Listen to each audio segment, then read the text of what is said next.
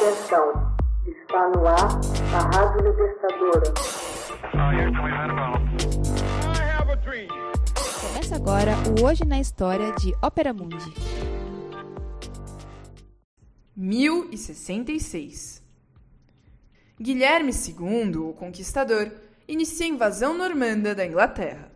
A conquista normanda da Inglaterra foi uma invasão e ocupação ocorrida durante o século XI, iniciada em 27 de setembro de 1066 por um exército formado de normandos, bretões e franceses, comandado pelo Duque Guilherme II da Normandia. Guilherme derrotou Haroldo II da Inglaterra na Batalha de Hastings em 14 de outubro de 1066.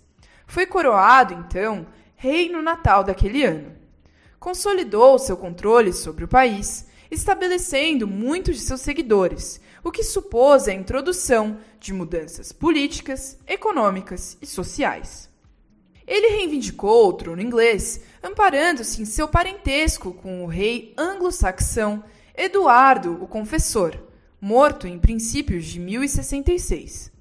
A circunstância deste não ter descendência alentou o desejo do normando de conseguir sua entronização. Eduardo, que tinha passado muitos anos no exílio dentro da Normandia, assumiu o trono inglês em 1042. Isto levou a criar um grande interesse normando pela política inglesa, e Eduardo buscou apoio em seus antigos anfitriões, então se cercando de cortesãos, soldados e clérigos normandos, nomeando-os para postos de importância. Sem filhos e envolvido num conflito com o poderoso Godwin de Wessex, Eduardo pôde ter estimulado as ambições do Duque Guilherme da Normandia ao trono inglês. Houve disputa sucessória entre numerosos aspirantes. O sucessor imediato de Eduardo era Harold Godwinson, conde de Wessex, o aristocrata mais rico e poderoso da Inglaterra. Eleito rei pelo Witnagemot da Inglaterra e coroado pelo arcebispo de York, Aldred. Contudo, Haroldo foi desafiado por dois poderosos pretendentes. O duque Guilherme afirmava que o rei Eduardo lhe havia prometido o trono e que Haroldo jurara aceitar. Harald III da Noruega, conhecido como Harald Hardrada, também impugnou a sucessão. Sua pretensão se baseava em um acordo entre seu predecessor, Magnus I, e o anterior rei da Inglaterra, Canuto Radknut, que, se morresse sem um herdeiro, permitiria ao outro herdar Noruega e Inglaterra. Tanto Guilherme quanto Harold prepararam suas tropas e barcos para a invasão. Harold invadiu o norte da Inglaterra em setembro de 1066 e conquistou a vitória na Batalha de Fulford, antes de ser derrotado por Haroldo na Batalha de Stamford Bridge em 25 de setembro desse ano. No entanto, Guilherme havia desembarcado no sul e Haroldo marchou rapidamente para enfrentá-lo. Em 14 de outubro, ambas as forças se chocaram perto de Hastings. Haroldo foi derrotado e morto em combate. Embora tenha eliminado seu principal rival, Guilherme teve de afrontar numerosas rebeliões e só em 1072 viu consolidado seu poder.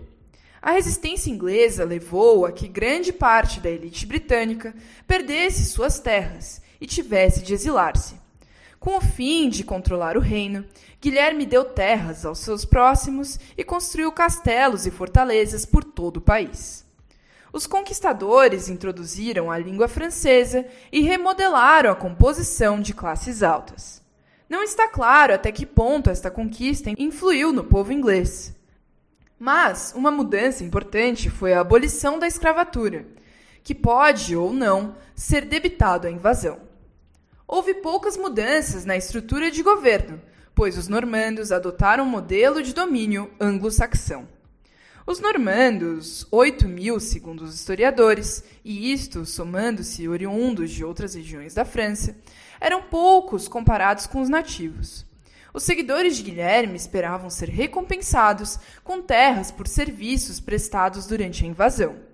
No entanto, o rei reivindicou a posse de todas as terras inglesas sobre as quais seu exército tinha o controle de fato e afirmou o direito de dispor delas à vontade. As terras foram distribuídas de maneira pouco sistemática, sem divisão regular, nem terrenos agrupados ou contíguos. Um senhor normando típico possuía terras dispersas pela Normandia e Inglaterra, em vez de um único bloco geográfico. Para recompensar os seus, Guilherme confiscou inicialmente as propriedades dos senhores que lutaram e morreram junto a Haroldo, e então as redistribuiu em parte. Estes confiscos provocaram revoltas que redundaram em mais confiscos, um círculo que não se rompeu nos cinco anos subsequentes à Batalha de Hastings.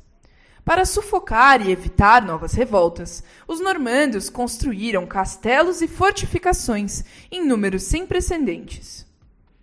O historiador Robert Lydiard ressaltou que, ao lançar-se uma vista geral à paisagem de Norwich, Durham ou Lincoln, o observador vê-se obrigado a recordar o impacto da invasão normanda.